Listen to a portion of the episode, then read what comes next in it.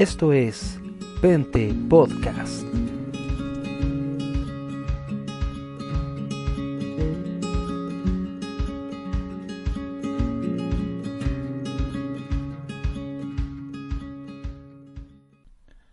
Hola, soy Cristian. Desde Concepción, octava región del Biobío, desde la, desde la comuna de Hualpén, y lo prometido es deuda. Había prometido hace bastante tiempo comenzar con una serie de estudios sobre calvinismo y arminianismo. Básicamente orientados a informar, a educar sobre estas dos posiciones. Y vaya, vaya, esto me ha llevado a recordar tiempos de instituto bíblico, eh, con esas viejas discusiones, las cuales siempre se Generalmente nuestro director siempre la dirimía con un afecta salvación y quedábamos todos eh, siempre con la reflexión que tanto calvinistas como arminianos somos hermanos y ambos eh, evangélicos y protestantes y herederos de la reforma. Sin embargo, hoy eh, ha habido como un revival de las, un avivamiento, por decirlo así, de los estudios teológicos y eso está súper bien porque es algo que en mi época era bastante escaso, difícil, ya que mucha gente como yo nacimos en comunidades pentecostales. Estas comunidades son conocidas por su por mucho tiempo por su por haber sido antiintelectuales. Sin embargo, eso ha cambiado hoy en día y hay un un mover, creo yo, del Espíritu Santo para estudiar los, los sistemas teológicos que sustentan a las distintas denominaciones evangélicas. Tanto calvinismo como arminianismo son sistemas teológicos evangélicos y, no son los únicos, hay muchos más. están los de la iglesia eh, anglicana, que ellos llevan una vía, lo que se llama la vía media. Tenemos los de la iglesia ortodoxa de distintos lugares, porque están los ortodoxos griegos, rusos y distintos lugares.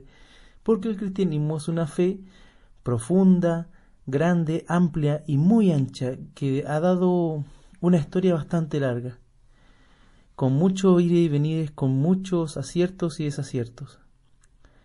Ahora, ¿qué nos, qué nos reúne? Es comenzar una introducción a qué son estos, de manera de pinceladas, o sí, qué son estos sistemas teológicos, con la idea de eh, comenzar a generar pensamiento. No profundizaré más sobre textos bíblicos, iré profundizando algunas cosas puntuales sobre esto, pero más allá no iré profundizando sobre textos bíblicos porque esto se irá dando paso a paso. Asumo que este no va a ser tema de un solo capítulo, sino de varios capítulos. Y como bueno, tomé el desafío, tomé el guante de llevarlo a cabo, comencemos. En esta introducción me estoy basando en el trabajo del hermano. en esta introducción me estoy basando en el trabajo del hermano Pablo Hoff, fallecido hace poco, este año 2019, el cual dejó una amplia eh, literatura sobre el tema. Eh, específicamente ahora me estoy basando en el libro Teología Evangélica 1 y 2 de Pablo Hoff, que lo puede adquirir, es de, ahora lo está editando la editorial Vida, y lo puede adquirir en en una librería cristiana de su elección. Bueno, hace más de 400 años que existen estos dos principales sistemas de teología, los cuales son dentro del mundo evangélico reconocidos como ortodoxos. Es el calvinismo y el arminianismo. En la época actual se pueden encontrar varias teologías más, pero muchas de ellas se desvían de la Biblia y, y cada una tiende a tomar varias expresiones. Ahora vamos a ver estas dos expresiones. El calvinismo, aunque este sistema fue ideado originalmente, no con el nombre de calvinismo, sino que en su núcleo, por Agustín de Hipona, que, que vivió entre el 354 y el 430 después de Cristo. Debe su nombre, el calvinismo, y elaboración final al teólogo y reformador francés Juan Calvino, quien vivió entre el año 1509 y el 1564. El calvinismo recalca la soberanía de Dios y puede ser reducido, bueno, posteriormente fue reducido por los discípulos de Calvino a cinco puntos principales. Punto A. La depravación total del hombre. Esto no significa que el hombre sea incapaz de hacer algo bueno y, bueno y noble, según Calvino, sino que todo aspecto de su ser está afectado por el pecado, es decir, totalmente trastocado, en palabras de los calvinistas actuales, depravado, o como dice el subtítulo, depravación total, puesto que está muerto espiritualmente y no puede convertirse por sí mismo o aún prepararse para la conversión. Hasta la obra salvífica de Dios. Y esta obra salvífica de Dios se da por una elección. Y esta elección en el calvinismo, en el sistema de pensamiento calvinista, no se funda en la fe o en el arrepentimiento previsto, sino en lo que se llama la gracia soberana, es decir, una gracia que da Dios, un favor que da Dios desde su soberanía. Entendamos que el calvinismo da mucho énfasis a la soberanía de Dios, y este va a ser un término recurrente el cual tendremos que profundizar más adelante para poder llegar a una comprensión correcta y cada quien pueda tomar su, creo yo, su postura, que es la idea de estos audios. Las escrituras eh, representan a la fe y al arrepentimiento como acciones de almas regeneradas, y son el resultado y no la condición del propósito de Dios. Punto B. La elección incondicional, es decir, que desde el principio del mundo Dios ha predestinado a algunos para salvación, y esto aparte de, mérito humano alguno, es decir, a ver, el sistema calvinista se basa en algo que se llaman los decretos de Dios. Ahora, estos decretos de Dios son constructos filosóficos lógicos necesarios desde el calvinismo para poder justificar su sistema. Hay que reconocer que el calvinismo es un sistema súper lógico y muy bien pensado. ¿Ya? Entonces, a partir de la depravación total del hombre, ¿cierto? Hay un uno de los decretos de Dios, de los dos decretos que veremos más adelante, es la elección, incondicional, es decir, que Dios ha elegido a algunos para salvación, fuera de cualquier mérito, porque eh, dentro de la reforma está el, principio de la sola fide, ¿cierto? Sola gratia, que dice que, bueno, no hay nada que podamos hacer que nos pueda hacer salvo por nuestra propia voluntad, según el calvinismo. Esta elección de Dios se basa en el beneplácito de la voluntad de Dios, Dios controla y hace todas las cosas, hasta lo malo. Los calvinistas afirman que Dios ha elegido solamente un número cierto de individuos para vida eterna. En el punto C, hablamos de la expiación limitada. Según este punto, Cristo no murió por toda la humanidad, sino que solo por los elegidos. Cristo murió para que se cumpliera el decreto de elección. Aquí estamos hablando de otro decreto, que es otro constructo filosófico, es decir, es una manera de mentalmente ordenar las cosas, ¿cierto? Para poder dar un orden a los pensamientos, ¿cierto? Y así ir, eh, poder explicarlo de mejor manera y de manera más sencilla. Hay que entender que eh, en teología, cuando se estudia teología en la academia, son varios semestres los que te llevan a estudiar la dogmática, son un semestre, dos semestres, tres semestres, algunos hasta cuatro semestres, dependiendo de la denominación y de la orientación que tenga el seminario o instituto bíblico. Volviendo al tema, entonces en esta expiación limitada, Cristo no murió por toda la humanidad, sino por los elegidos. Es decir, teóricamente para que se cumpliera el decreto de elección. Su objeto al hacer la expiación fue específico relacionarse con un número definido de personas, según este pensamiento, que son los elegidos y nadie más. En el punto D está el tema de la gracia irresistible. En este aspecto, los que son elegidos también serán salvos, es decir, serán salvos sí o sí. Todos aquellos, todos aquellos a quienes Dios ha predestinado para la vida, y a esto solamente a él le place en el tiempo señalado y aceptado llamar eficazmente por su palabra y espíritu. Las otras personas no elegidas, aun cuando crean según este sistema, ¿cierto? Eh, aun cuando sean llamadas por el ministerio de la palabra, es decir, por la predicación, y tengan algunas de las operaciones comunes del Espíritu o manifiesten algunos frutos o algunos signos, nunca vendrán verdaderamente a Cristo. Según este sistema de pensamiento, y vamos dándonos cuenta que tiene sigue cierta lógica subsecuente, consecuente, mejor dicho. Es decir, punto A, después este punto, después este punto. A esto se le llama generalmente el tulip, que es un concepto que iremos viendo más profundamente en otros capítulos si no lo analizamos en un capítulo completo. En el punto E está la perseverancia de los santos, un aspecto súper importante para el sistema teológico calvinista. En este aspecto, Dios da a los creyentes el don de la perseverancia, de modo que, aunque pequen, también se arrepentirán. Ningún elegido se perderá según este sistema. Y bueno, de ahí salió la frase una vez salvo, siempre salvo, o algunos como dice, salvo, siempre salvo. Aunque el sentido de la seguridad de la salvación de los elegidos sea debilitado, es decir, aunque se descarríen, o interrumpido, es decir, aunque se vayan de la iglesia, ¿cierto? Por causas diversas como la negligencia eh, o persistir en pecado, estos no serán destituidos de, la simiente de Dios. El, que, el creyente, según este sistema, no puede ser totalmente, caer totalmente de la gracia. Obviamente, debo volver a hacer el énfasis que para esto hay varios textos bíblicos que complementan este pensamiento y más adelante podemos ir revisando cada texto, pero si ahora lo menciono sería bastante largo el podcast y, nos iríamos solamente en, el análisis de cada, y exégesis de cada, es decir, en la, interpretación de cada texto. Volviendo, según este sistema todo es predestinado por Dios, ¿cierto? Uno de los documentos que viene a consagrar este, este sistema de pensamiento es la Confesión de Fe de Westminster, que se, se creó en Inglaterra y define la predestinación así. Dios desde la eternidad ordenó libre e inalterablemente todo lo que sucede. Sin embargo, lo hizo de tal manera que Dios ni es autor del pecado, ni hace violencia al libre albedrío de sus criaturas. Esto lo dice la Confesión de Fe de Westminster, sección 1. Y esto es re importante, porque hay calvinismos y calvinismos.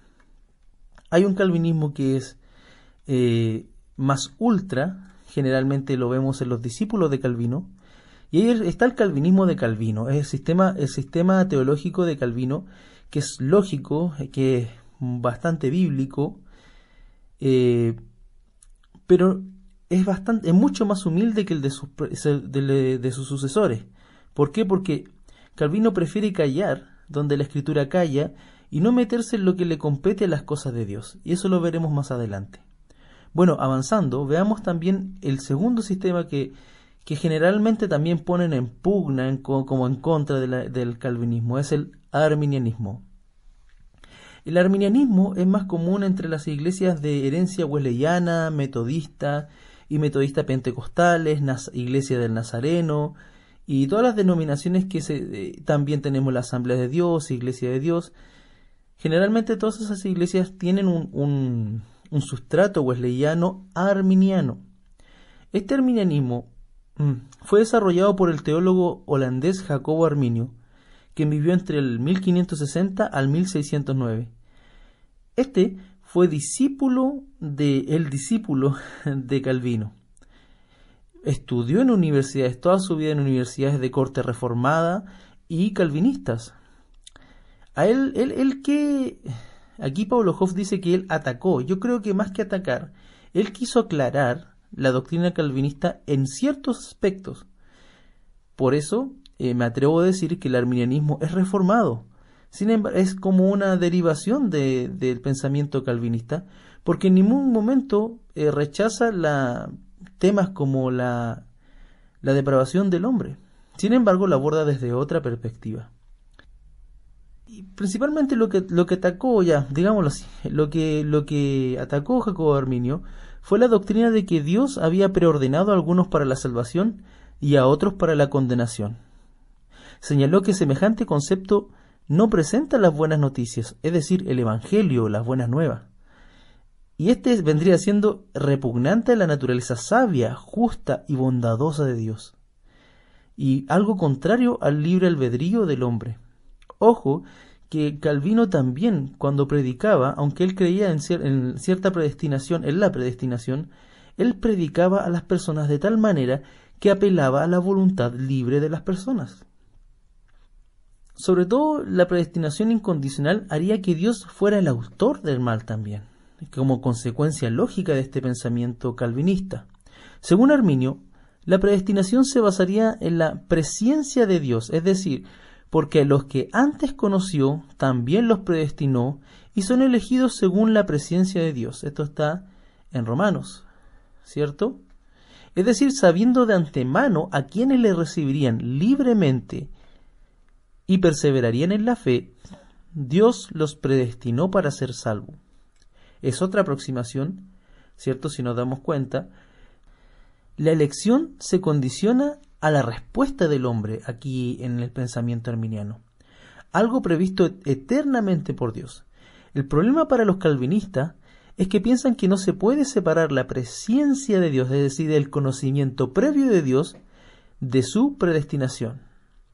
Dicen que la presencia, el preconocimiento de Dios, dependía de que Él había predestinado todas las cosas.